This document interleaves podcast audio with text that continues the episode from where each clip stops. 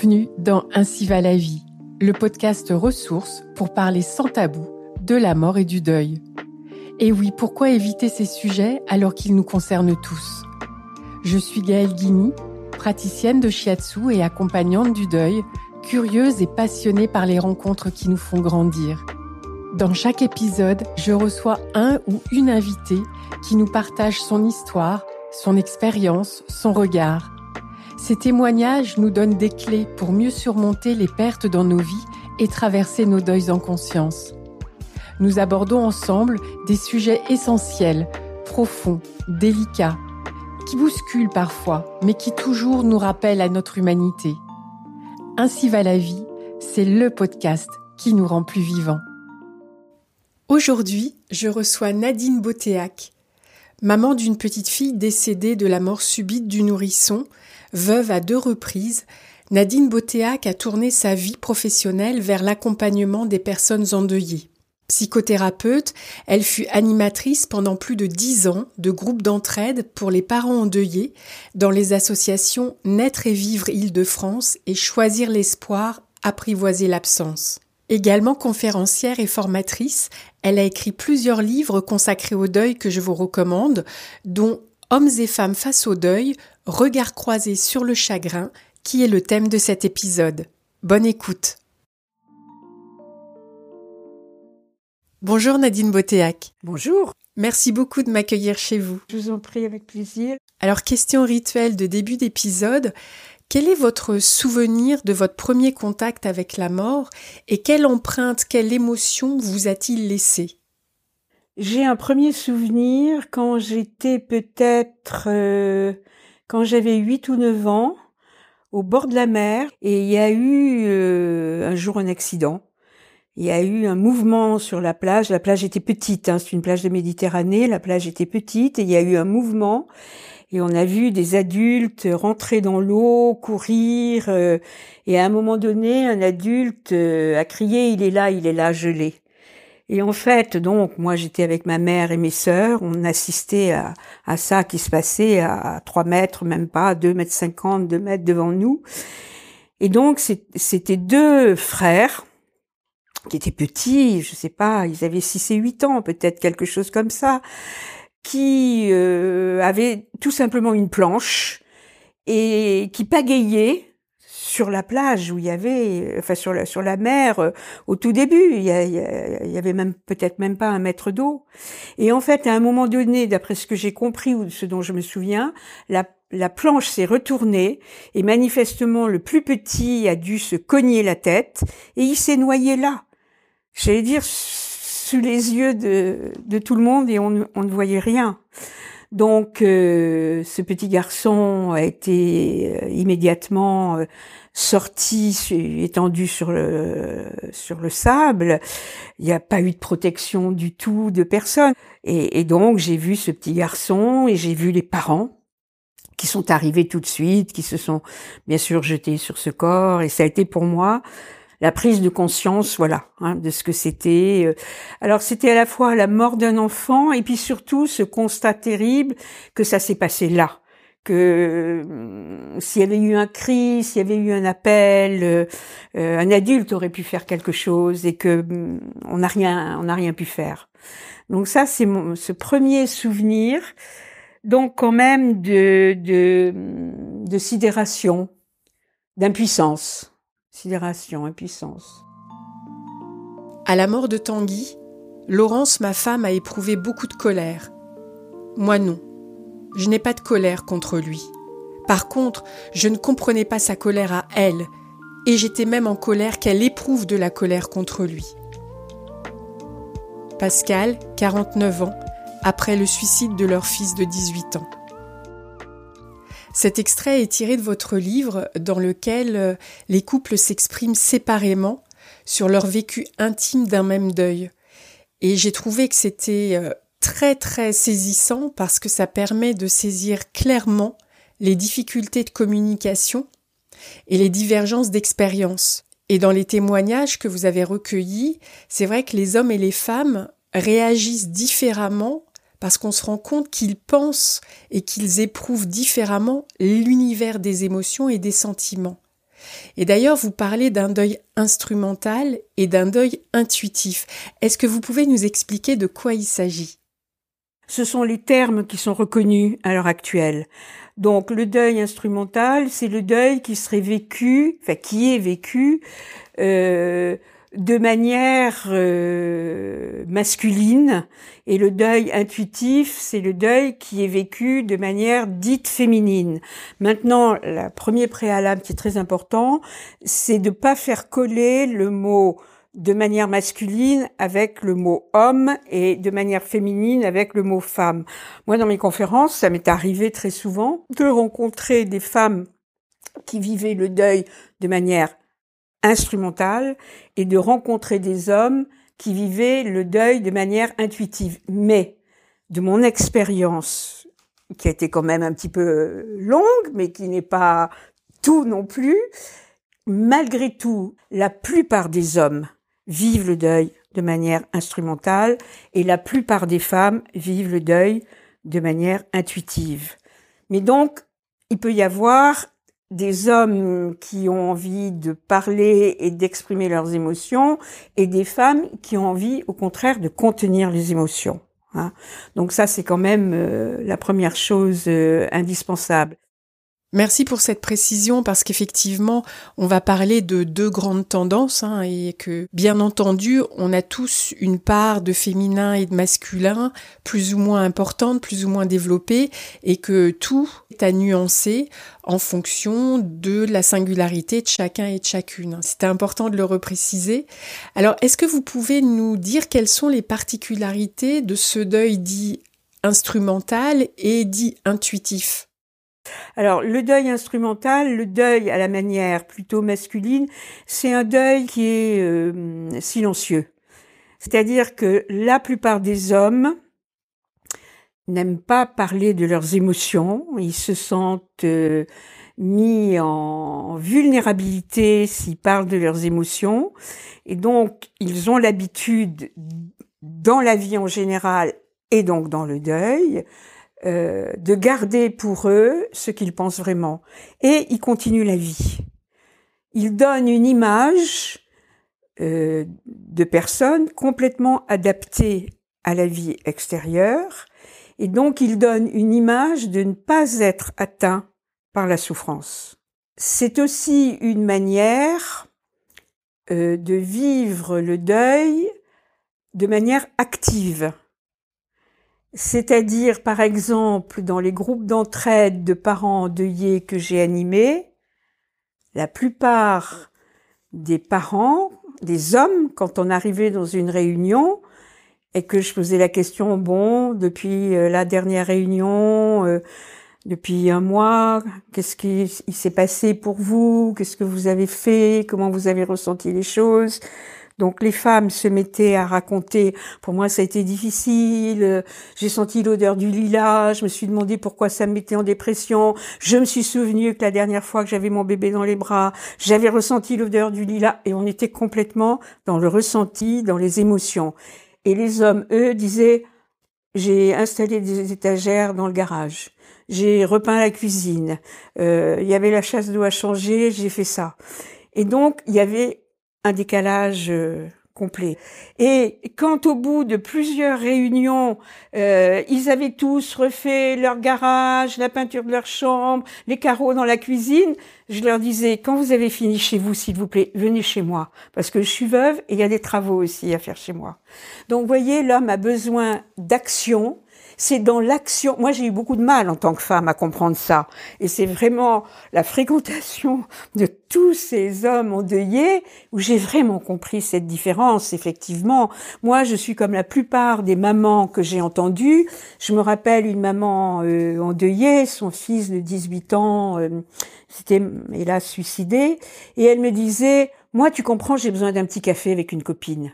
Voilà. La plupart des femmes on a besoin de pouvoir téléphoner et téléphoner longuement, on a besoin de pouvoir exprimer nos émotions, et les émotions dans le deuil, ben, c'est les larmes, et les larmes encore, et les larmes encore. Je me souviens du livre de Geneviève Jurgensen, aussi cette journaliste qui avait perdu ses deux fillettes dans le même accident de voiture, et dans son livre qui s'appelle La disparition, et elle a une un paragraphe pour dire euh, je lave les pommes de terre, euh, euh, je pleure, je fais mon café, je pleure.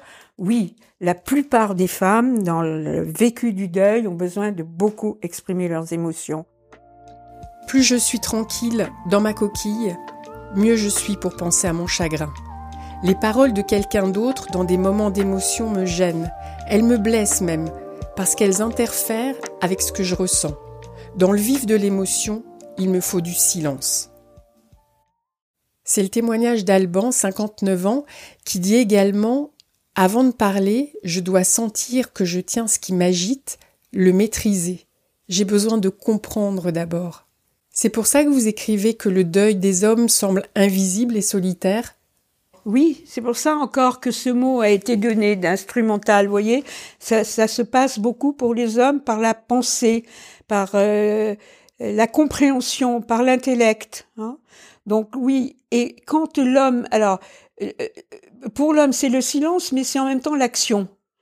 Et vous voyez, euh, dans ce livre, je cite aussi le témoignage d'un papa qui lui était historien et donc là c'était pas un deuil d'enfant mais c'était des, deuils de, frères et sœurs frère pour lui et non euh, les, les, deux frères, frère pour lui et frère aussi pour elle. Et il disait moi, euh, je vais faire mes petites fiches. Alors le soir, il rentrait de son travail, il avait un petit, une petite réglette avec des petites fiches, avec les noms des gens, les, euh, les dates, les... et pendant qu'il faisait ces petites fiches, c'est exactement comme euh, mes papas de mes groupes d'entraide qui allaient installer des étagères dans le garage et qui après peignaient euh, la salle de bain. Pendant ce temps-là, le cerveau, il travaille. Et c'est pour ça que les hommes ont besoin euh, de ce temps de silence, ils ont besoin qu'on leur fiche la paix. Donc si je résume, le deuil intuitif est plutôt féminin, est plutôt tourné vers l'expression des émotions, quand euh, le deuil instrumental est plutôt masculin et plus orienté vers l'action et la pensée. Et euh, je crois qu'il est vraiment important euh, quand même de rajouter qu'il n'y a pas de bonne ou de mauvaise manière de traverser un deuil, que chacun et chacune fait comme il est, comme il peut, en fonction de ce qui lui correspond. Je ne parle jamais de la mort de ma femme, avec personne. J'ai peu pleuré, car j'avais honte de pleurer. Je me trouvais égoïste. J'avais honte de me laisser aller. J'ai reçu une éducation très catholique, dans laquelle on ne s'autorise pas beaucoup de choses. J'avais honte de lui survivre. Je pensais que je n'arriverais pas à lui survivre. La famille me trouve digne et courageux, mais c'est stupide de penser ça. Je me sens un peu perdu. Je vois que j'arrive à survivre, mais à chaque étape, je me demande si je vais y arriver. J'ai toujours peur de craquer. Je fais face, les autres ne peuvent pas voir que je suis très mal, mais je me sens paumée.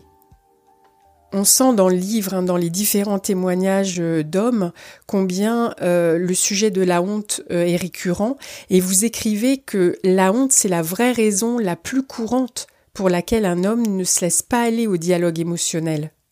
Oui, parce que comme pour l'homme, l'équation, c'est je dois être fort. Être fort, c'est ne pas montrer ses émotions et surtout pas ses larmes. Donc, à partir du moment où j'exprime mes émotions, je montre que je suis faible. Et si je suis faible, je ne suis pas un homme, donc j'ai honte de ne pas être un homme. Hein. donc, il y a tout un enchevêtrement d'idées fausses. La perte de contrôle, c'est du même ordre? Bien sûr, bien sûr. Mais euh, j'avais lu effectivement dans, dans, un livre aussi de psycho que c'était aussi difficile euh, à un homme d'accepter de perdre le contrôle que c'est difficile à une femme de ne pas pleurer. Hein? Donc il y a les effectivement moi euh, si on m'avait demandé de pas pleurer de pas parler de, de mon vécu de deuil euh, euh je crois pas que j'y serais arrivée. J'avais besoin à un moment donné d'en parler, même si j'en ai parlé avec euh, de la distance. Euh, donc, euh, pour un homme, accepter de perdre le contrôle, c'est du même ressort. Donc, c'est des phrases intéressantes parce que elles, elles nous apprennent à, à voir qu'est-ce que ça représente pour l'autre. Hein. Donc, ne pas avoir honte pour un homme qui, qui montre ses émotions, euh, c'est très difficile. Alors il y a, il y a ces fameux hommes fermés et puis hommes ouverts. Alors c'est des appellations difficiles parce que ouvert va avoir une connotation euh, positive, alors qu'un homme fermé, ça va avoir une connotation négative. Donc c'est pour ça que bon, il faut aller au-delà des mots. En même temps, ces mots qui ont été donnés, ils permettent de dire un petit peu des choses, mais il faudrait que les mots soient quand même euh, euh différents. Donc il y a des hommes effectivement qui acceptent plus de par leur propre personnalité, de par leur éducation, de par tout un tas de raisons, qui acceptent plus et qui se sentent pas forcément mis en vulnérabilité de dire ce qu'ils ressentent. C'est le cas pour les hommes que j'ai eus euh, en accompagnement. Hein, pour ces hommes-là, euh, ils avaient compris que pour eux, parler, euh, c'était important.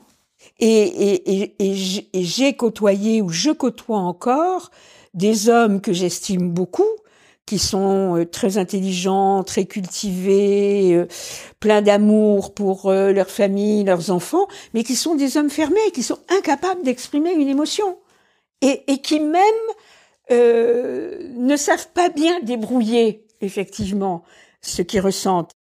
Oui, et pour l'avoir vécu moi aussi, c'est vrai que c'était compliqué et même enrageant hein, parfois de me dire que mon ami était intelligent, mais qu'au niveau émotionnel, il captait pas du tout ce que je ressentais et qu'on n'était pas sur la même longueur d'onde. Et euh, justement, concernant le chagrin, vous mentionnez hein, que la première incompréhension entre les partenaires, c'est justement l'interrogation des deux face aux larmes. Oui, bien si vous voulez, je reprendrai euh, l'expérience de ces groupes euh, d'entraide. Euh, C'était très intéressant parce que les deux ou trois premières séances, euh, chacun est un petit peu sur sur la réserve.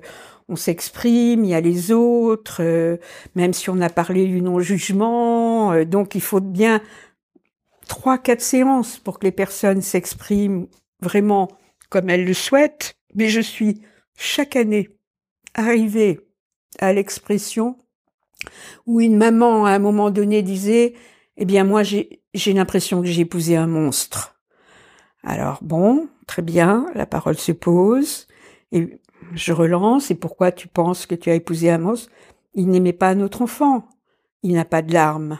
Il va au travail, il revient, quand il me voit euh, au retour du travail avoir quelques larmes, il me dit arrête, ça me tire vers le bas.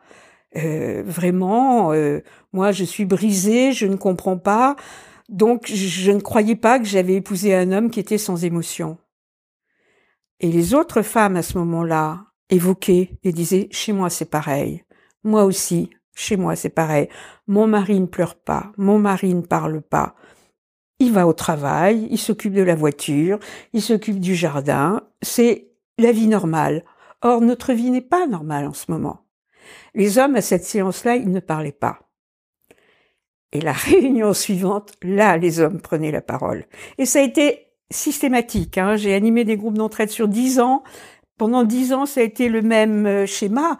Et ce schéma était intéressant parce que il m'éclairait sur ce que moi et mon mari, nous avions vécu des années auparavant à la mort de notre bébé. C'était exactement ça aussi.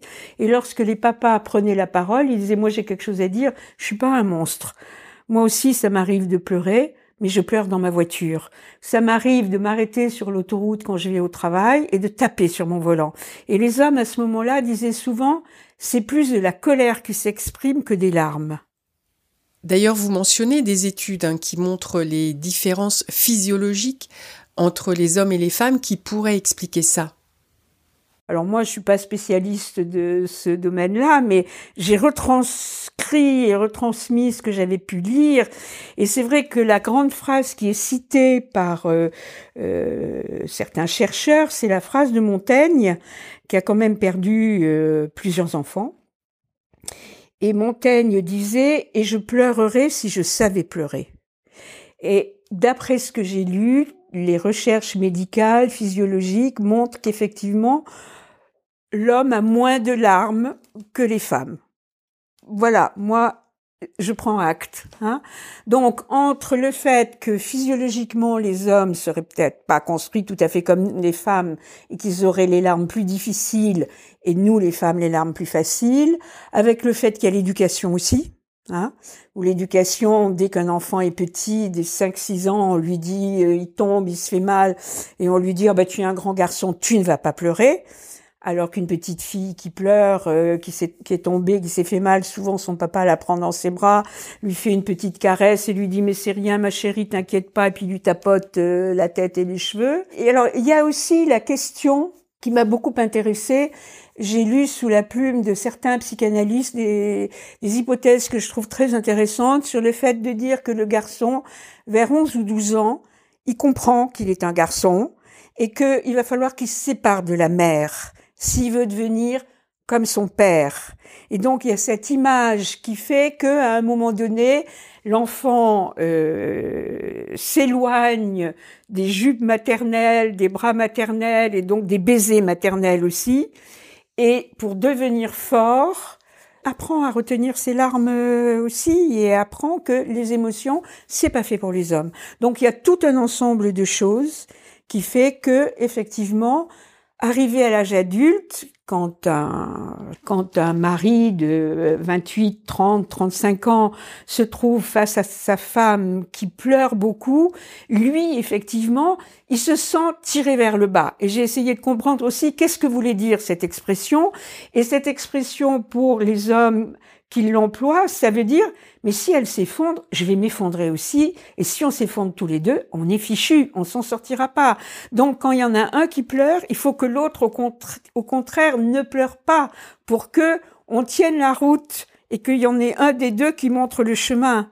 Et ce qui se passe souvent, c'est que quand la femme a bien exprimé, enfin, ces femmes-là, quand elles ont bien exprimé leurs émotions, mais pendant longtemps, Hein c'est pas pendant deux mois, c'est pendant un an, un an et demi, deux ans, deux ans et demi, voire plus.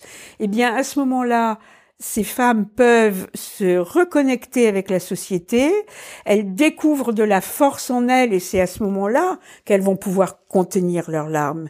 Et c'est à ce moment-là souvent où les hommes qui ont contenu leurs larmes, eh ben, quand ils les ont contenues pendant deux, et toutes leurs émotions, de colère et autres, pendant deux ans, trois ans, c'est à ce moment-là où eux ne vont pas bien.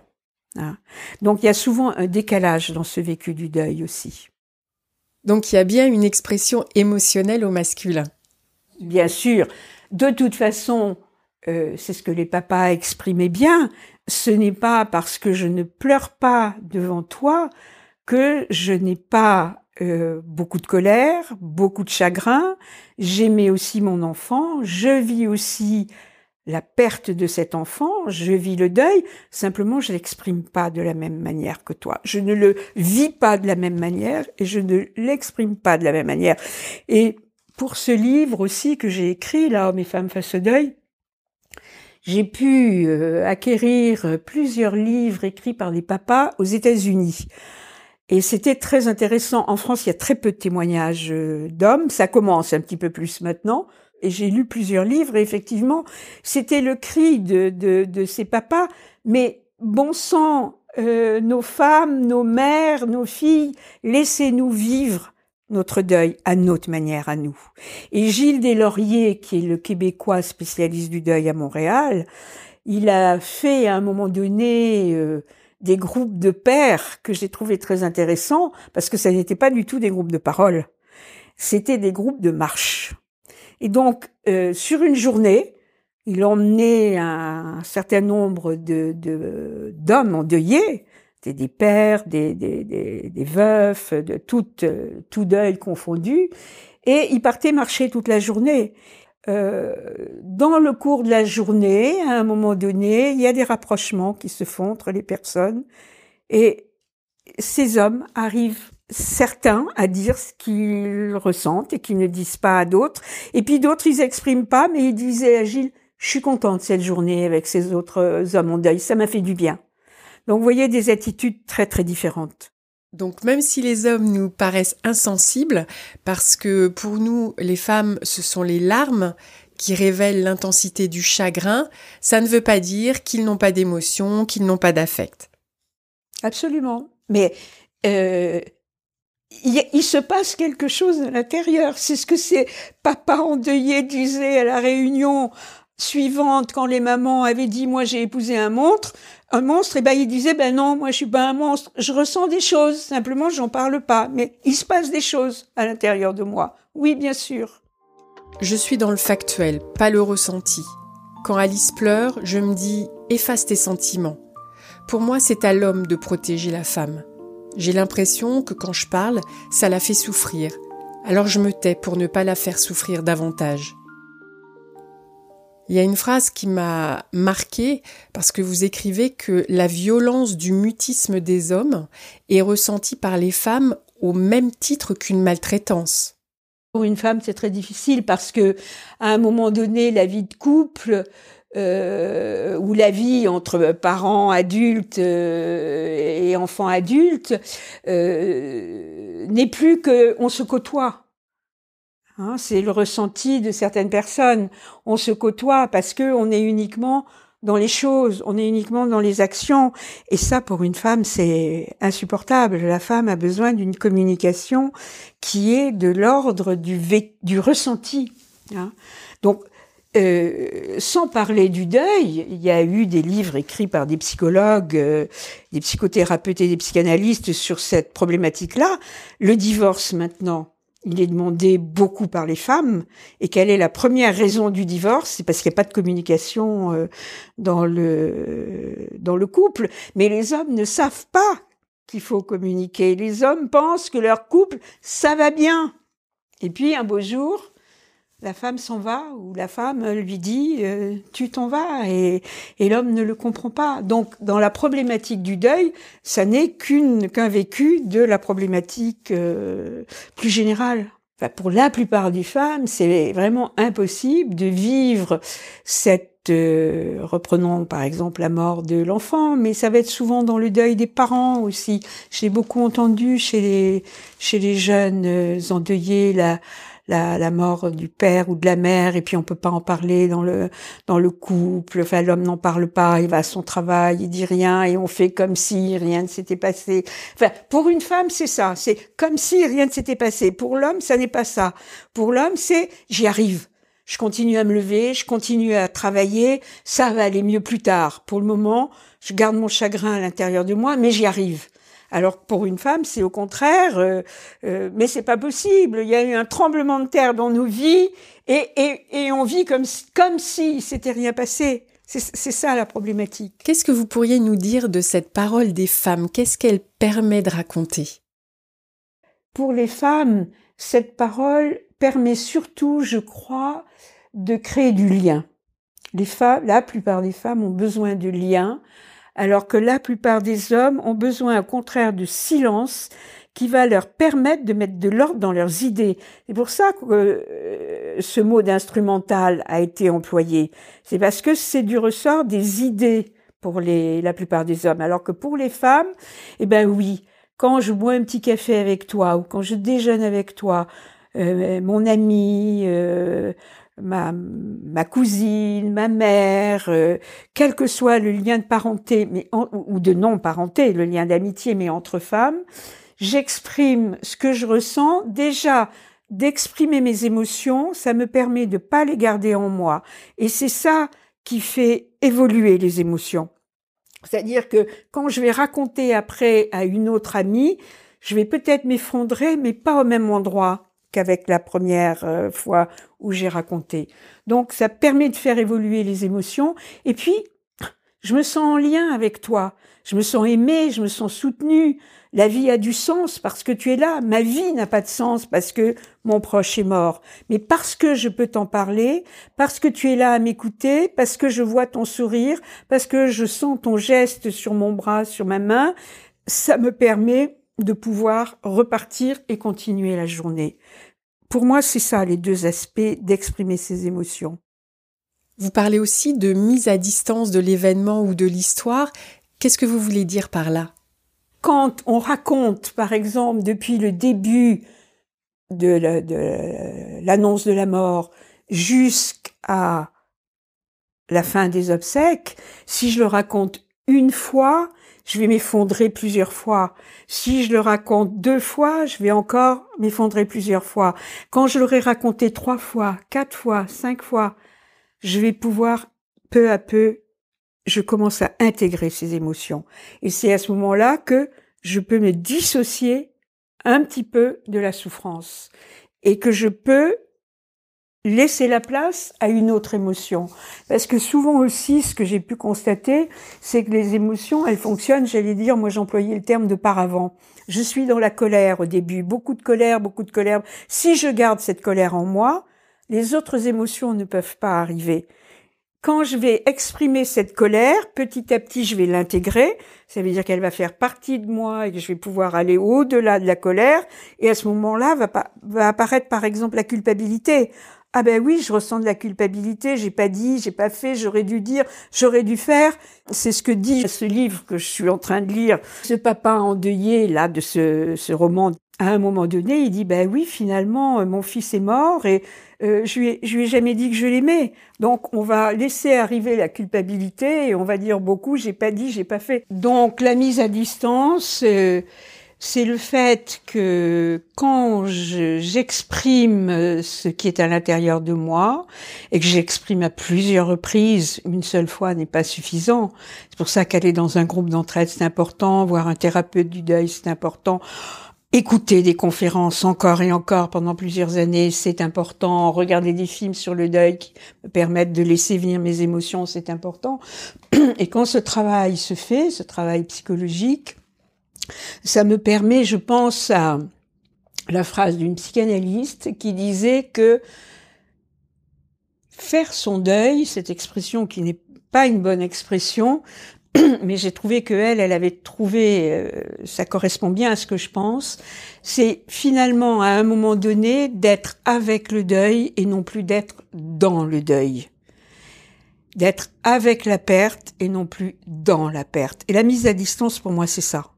C'est-à-dire qu'effectivement, tant que je suis complètement ligotée par un trop plein d'émotions, je suis dans, dans le deuil, je suis dans la perte. La perte de mon être cher m'envahit complètement. J'y pense tout le temps. Tout ce que je fais, c'est en référence avec cette perte. Et quand je peux exprimer tout mon vécu, je fais avancer les choses en moi, et petit à petit, il y a cette mise à distance qui se fait, et je peux être à ce moment-là avec la perte. J'ai toujours euh, un peu de colère, un peu beaucoup, ça dépend des moments. J'ai toujours un peu de culpabilité, un peu beaucoup, ça dépend des moments.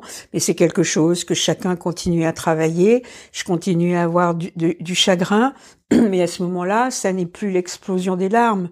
Petit à petit, le chagrin, il va même être complètement intériorisé. On peut avoir beaucoup de chagrin, mais les larmes sont comme taries à un moment donné. Et c'est une bonne chose parce que ça peut me permettre, ça permet à la personne endeuillée de se reconnecter avec la vie et de d'aller travailler, de d'avoir les relations sociales, familiales, amicales, sans que ce soit trop difficile à vivre, alors que tant que je suis dans la perte, dans le vécu du deuil, tout le reste est difficile à vivre. Donc finalement, cette expression faire son deuil, c'est petit à petit d'évoluer psychiquement assez pour pouvoir vivre avec cette perte sans que cela me coupe du reste de la vie. Et c'est un travail qui se fait constamment. Il n'y a pas au bout d'un an, c'est fini, je classe le dossier, je le mets dans la bibliothèque, on n'en parle plus. Non, ça revient à certains moments euh, de manière plus ou moins aiguë. Je me disais, il faut tenir droit il faut que tu avances. Je ne me suis pas épanchée parce que j'avais peur que ce soit la fonte des glaces du Canada. Valait mieux pas. J'ai bloqué mes peurs, j'avais trop peur d'être envahie. Quand il y a des enfants à la maison, on ne peut pas se laisser aller. Je voulais leur donner l'impression que la vie allait continuer. Je voulais sauver ce qui pouvait être sauvé. C'est le témoignage de Marie-Dominique, 67 ans, après le décès de son mari euh, suite à une embolie. Et comme nous le disions au début de l'épisode, euh, les femmes comme les hommes hein, ne fonctionnent pas tous et toutes de la même manière. Et puis les circonstances et les contextes de vie aussi hein, influencent leur vécu. Oui, je peux citer des cas. Je me rappelle d'une femme euh, qui était venue une fois me voir. Elle n'est pas venue deux, elle est venue une. Alors on peut dire, euh, je lui ai pas correspondu, ou mais je pense pas que c'était ça. Cette femme avait un poste très important chez un grand avionneur euh, français, et elle avait perdu en même temps son mari et un de ses deux fils euh, dans un avion de tourisme qui s'était craché elle est venue me poser des questions. Très, alors comme si elle avait effectivement un dossier de, de, de, de réunion, euh, et elle m'a posé des tas de questions. C'était très précis. Elle n'a manifesté aucune émotion, aucun effondrement. Et à la fin, elle m'a dit, je suis très contente, je vous remercie, vous avez répondu à toutes mes questions, au revoir. Et j'en ai plus jamais entendu parler. Alors, euh, elle a dû faire son cheminement, et bien sûr, euh, je le lui souhaite, mais c'était manifestement, elle, une femme qui, qui avait besoin de vivre son deuil de manière instrumentale, c'est-à-dire à la manière qu'on dit être masculine. Et c'est vrai que je crois qu'on voit ça de plus en plus chez des femmes qui ont des postes importants. Parce que pour euh, avoir un poste important dans des grandes entreprises, des grandes sociétés, elles sont obligées de d'apprendre à dominer leurs émotions. Et donc après, elles appliquent dans leur propre vie ce qu'elles ont mis euh, en place depuis 10 euh, ans, 15 ans dans euh, leur vie professionnelle. Hein. Donc ça, c'est un élément que je trouve aussi intéressant, c'est-à-dire qu'on a parlé de cette manière instrumentale et de cette manière intuitive. Est-ce que le futur fera que nous évoluons, nous n'avons plus les mêmes place forcément dans la même société, nous expérimentons des, formules d'être différentes et peut-être qu'à un moment donné, les choses se, se réajusteront. C'est possible. Oui, la société est en train d'évoluer, ça c'est certain. Mais en attendant, euh, j'ai une question pour les hommes qui seraient dérangés, voire horripilés hein, pour certains par le chagrin de leur partenaire. Est-ce que vous leur diriez quand même, ok, vous ne la comprenez pas, vous ne le comprenez pas, mais quand même faites l'effort euh, d'être juste là, présent, prenez-la ou prenez-le dans vos bras sans jugement. Oui, bien sûr, être là, alors certains arrivent à le faire, bien sûr, puis d'autres n'y arrivent pas.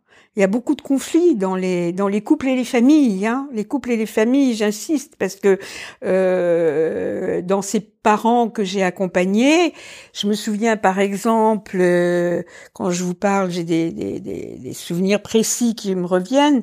Je me souviens d'un couple endeuillé et euh, elle est, ils sont venus à la réunion euh, du groupe d'entraide après euh, la fête de Pâques.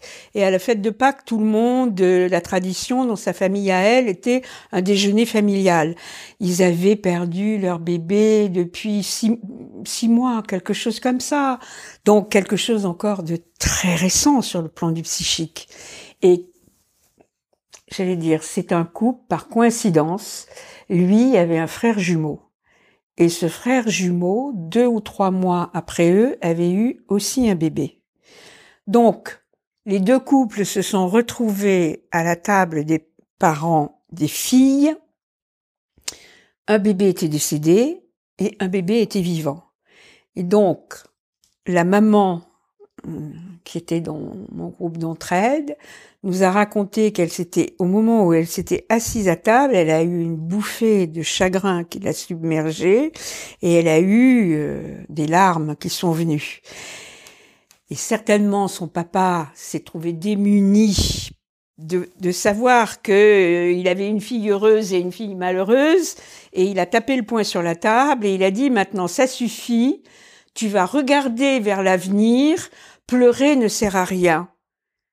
Et, et elle, euh, elle s'est enfuie dans le jardin. Elle n'a pas pu euh, entendre cette parole-là. Hein.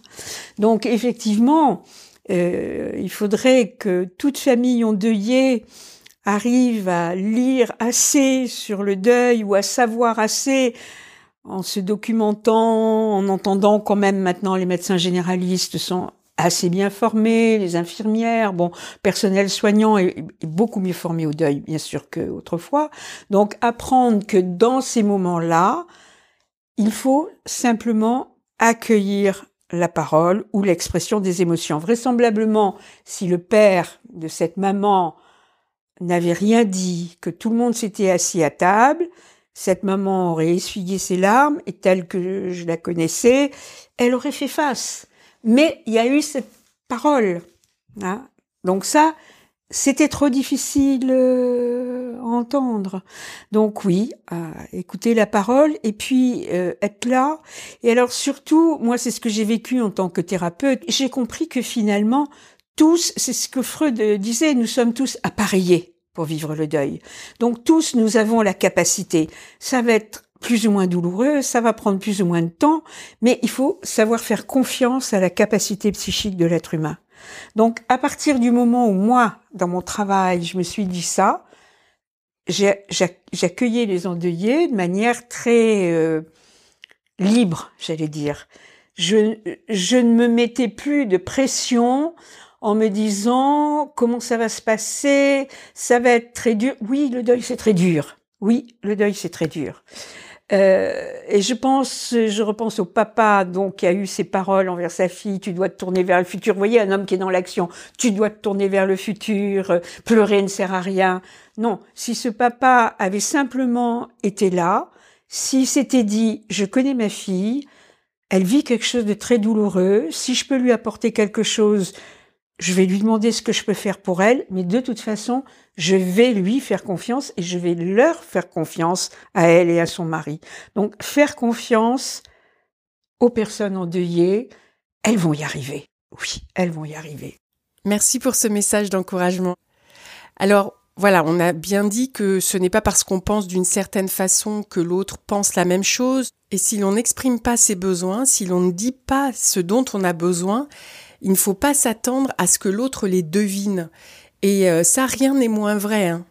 Quand vous parlez de ça, je me souviens effectivement de plusieurs mamans endeuillées qui étaient jeunes, qui avaient entre 28 et 32 ans, disons, dans les groupes d'entraide que j'ai eus. Et quand euh, on parlait de ça, et quand je, disais à une maman, mais tu as essayé de d'expliquer euh, à ton mari que le jour de la fête des mères, alors que votre bébé est décédé, tu aurais attendu quelque chose de lui? Et ces mamans me regardaient, l'air complètement, euh, si je parlais euh, chinois ou quoi. Il me disait, mais enfin, mais c'est naturel que j'attendais un geste de sa part. Non, ça n'est pas naturel. Nous, nous les êtres humains, nous fonctionnons pas tous de la même manière et nous avons des choses à savoir de l'autre. Oui. Avec mon mari, je ne peux parler d'une chose qu'une fois. Si je veux revenir sur certains points, il me dit arrête de penser en boucle. Pour moi pourtant, parler suscite des enchaînements d'idées, cela m'aide à réfléchir. Je n'ai donc pas parlé de la mort de mon frère avec mon mari. À l'enterrement, il ne voulait rien montrer de son chagrin, mais il portait deux chaussures différentes. J'ai donc pleuré toute seule. Mon mari, lui, ne supporte pas les larmes. Quand on ne partage pas sur le plan émotionnel, je crois que c'est très dangereux. On peut vivre des vies parallèles. En fait, la clé, ce serait de s'accepter chacun dans son vécu différent, sans jugement, sans projection. Mais on voit dans votre livre hein, que c'est loin d'être simple. C'est ça la clé du deuil. Alors c'est dans un couple, mais aussi entre parents euh, et, enfants adultes. Euh, euh, j'ai beaucoup d'exemples de, de, de vécu de, de, choses comme ça. des mères veuves face à leurs fils secrets, des pères autoritaires face à leurs filles, maman endeuillée. Et donc oui, il faut des trésors de d'acceptation de tendresse et de patience pour s'accepter dans ce vécu du deuil. Laisser l'autre vivre à son rythme, et c'est ça qui est difficile, parce qu'on se comprend pas, donc éviter les jugements, éviter les, euh, les mises en culpabilité, c'est ta faute si, euh, euh, se supporter jusqu'à ce que chacun ait assez avancé dans son évolution psychologique pour pouvoir à nouveau se reconnecter, retrouver des moments de partage ensemble. Mais ça, ça peut être long. C'est ça qui est difficile. Ça peut être long.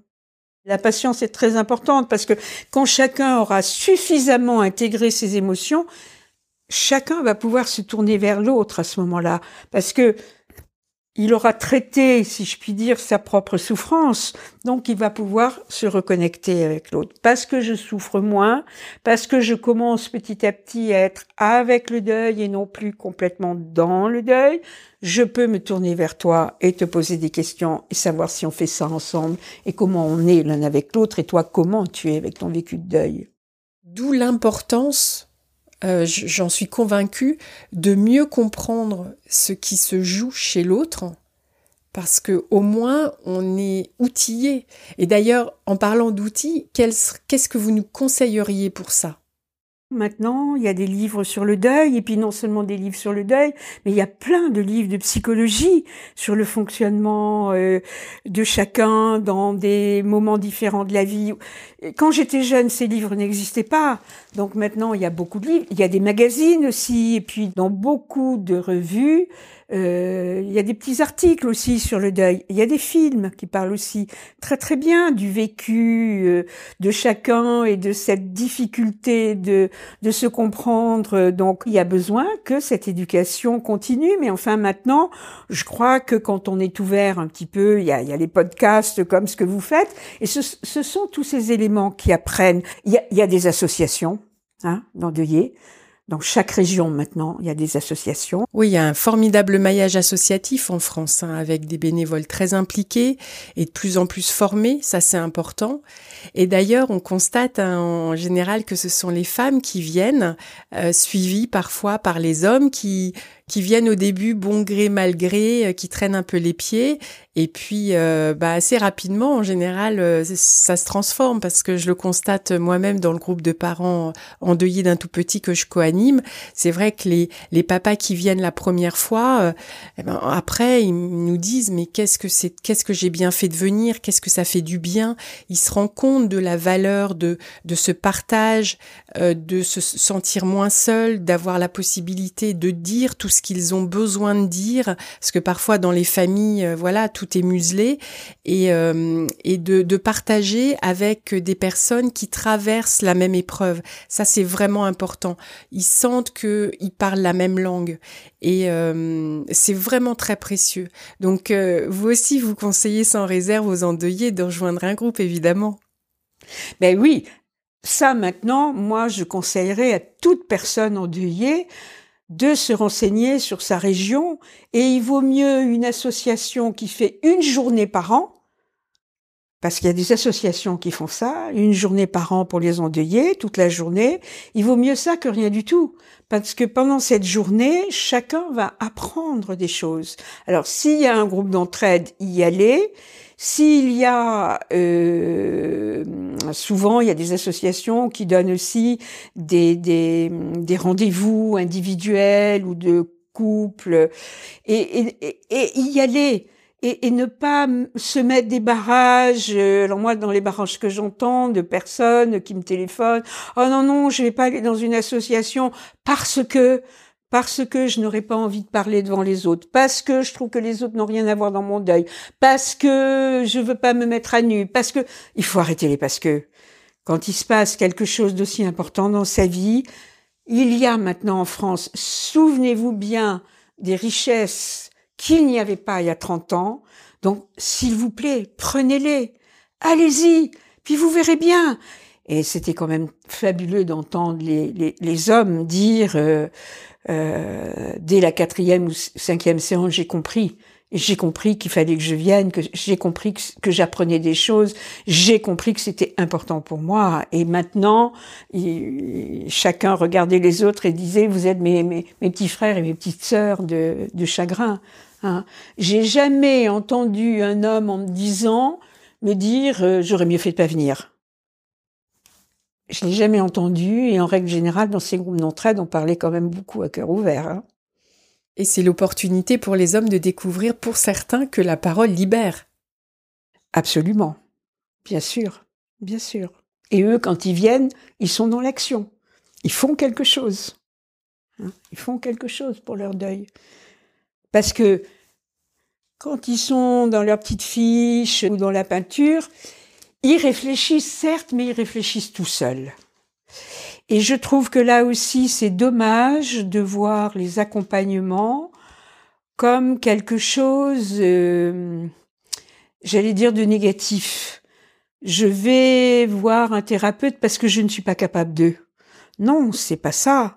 Euh, je vais dans une association parce que là-bas, je vais rencontrer des gens qui sont comme moi parce que je vais rencontrer des bénévoles qui ont vécu des choses similaires à moi et qui sont à trois pas de plus que moi. Et moi, un jour, je serai aussi à trois pas de plus. Chaque endeuillé, quand il a assez avancé, peut devenir le soutien euh, de l'autre. C'est l'importance de la résonance. Oui, la résonance. Et ce qui est dommage, c'est de, de d'avoir comme premier mouvement, de voir ces, ce soutien, de le voir comme quelque chose de négatif. C'est parce que j'y arrive pas tout seul. Et ça, c'est aussi la problématique des hommes. Hein. Les hommes ont souvent besoin d'y arriver tout seul. Ben non, il y a des moments dans la vie. Euh, c'est ce que je disais dans mes conférences. Je terminais en disant, euh, euh, il y a que mettre de l'humain sur cet inhumain qui va nous aider à reprendre notre place dans le monde.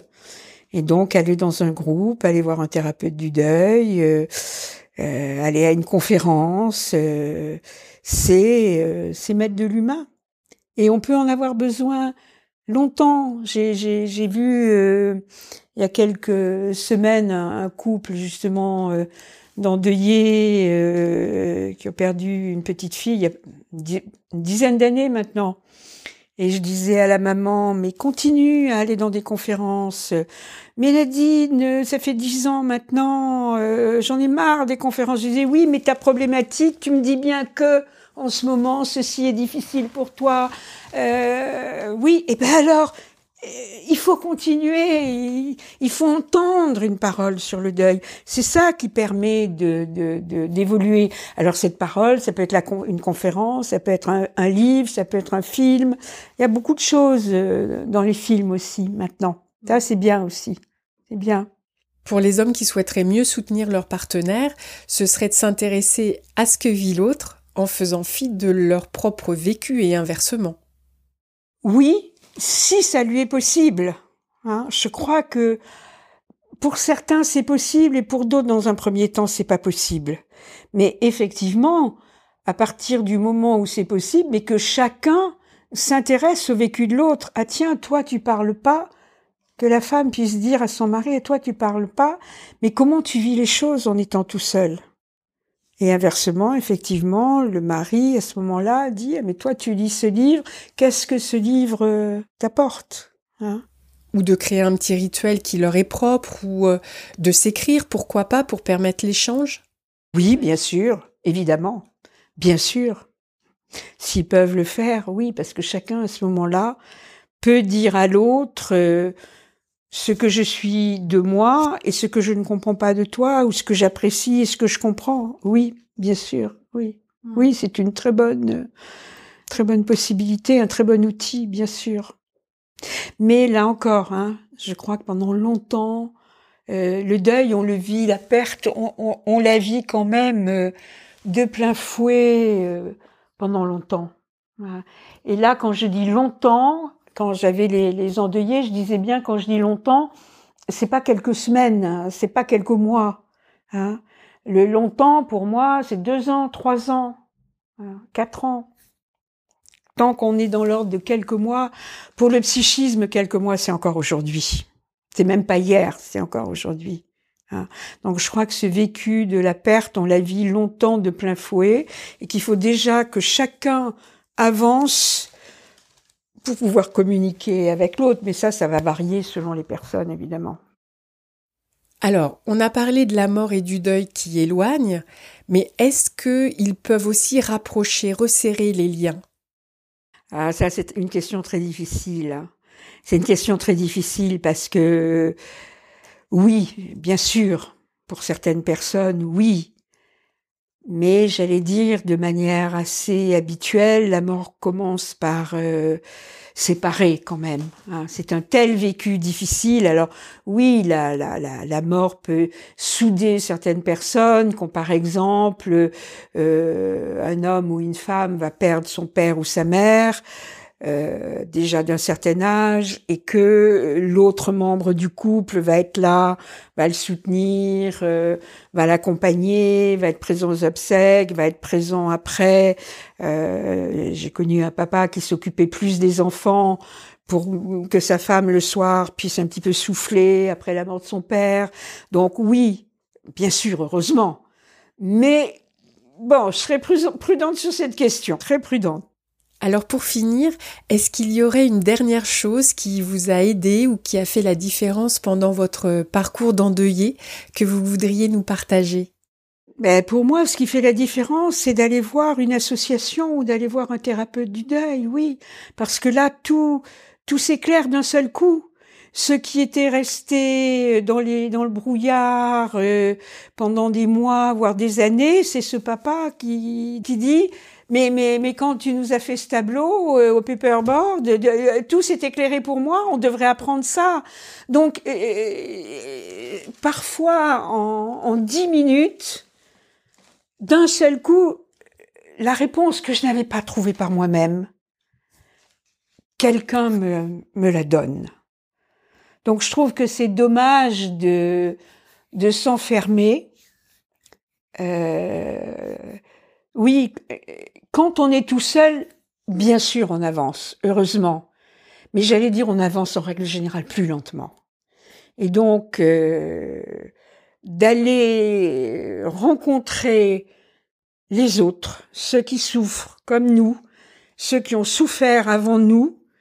Donc, euh, je trouve que c'est dommage de se priver euh, de cette richesse. Donc, ne restez pas seul. Ne restez pas tout seul chez vous. Allez vous frotter aux autres et de, la rencontre de l'autre, vous allez apprendre des choses. Vous allez mettre à jour des choses de vous qui vous vont vous permettre de dépasser hein, ce chagrin qui est là en ce moment dans votre vie. Merci beaucoup pour ce moment passé ensemble et pour euh, tout ce que vous nous avez apporté. C'est vraiment très précieux pour nous permettre euh, bah, de devenir des partenaires de vie plus avisés, plus éveillés, plus conscients. Merci beaucoup. C'était avec beaucoup d'intérêt. Puis bonne chance pour dans tout ce que vous faites. Discussion riche d'informations. Je suis vraiment ravie d'avoir pu vous proposer cet entretien avec euh, Nadine Botéac. Et je vous propose de retenir quatre clés. La première, c'est que le deuil dit instrumental est un deuil plutôt masculin qui s'exprime plus dans l'action et la pensée. Et le deuil dit intuitif est plutôt féminin et s'exprime euh, plus via la parole, les larmes, l'échange. La deuxième, c'est que avoir connaissance de ces différences de fonctionnement permet de mieux comprendre, de mieux accepter et de moins juger le vécu de l'autre par essence différent du mien. La troisième, c'est que le deuil est un processus qui prend du temps. Patience, tendresse, attention, écoute seront nécessaires pour que le couple, voire la famille, le traverse du mieux possible. Et la quatrième, ne restez pas seul. Vous pouvez aller voir un thérapeute, contacter une association, rejoindre un groupe d'entraide. Il n'y a pas de honte. Au contraire, ce sont de formidables ressources pour avancer. Si vous avez aimé cette rencontre, n'hésitez pas à la partager sur vos réseaux préférés. Plus nous serons nombreux à en profiter, plus ce podcast aura de sens. Et ça a l'air de rien, mais en donnant 5 étoiles sur Apple Podcast ou sur votre plateforme d'écoute et en donnant un avis, ça aide à le faire connaître. Vous pouvez aussi retrouver tous les épisodes sur le site ainsivalavie.fr et vous abonner pour ne pas rater les prochains épisodes. À très bientôt!